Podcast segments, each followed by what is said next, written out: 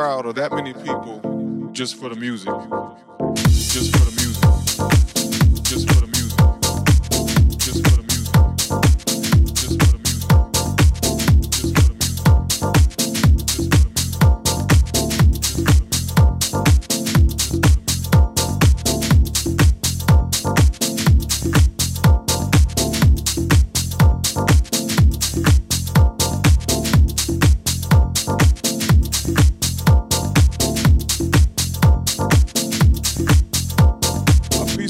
crowd or that many people, I mean, that was just a moment in history for me.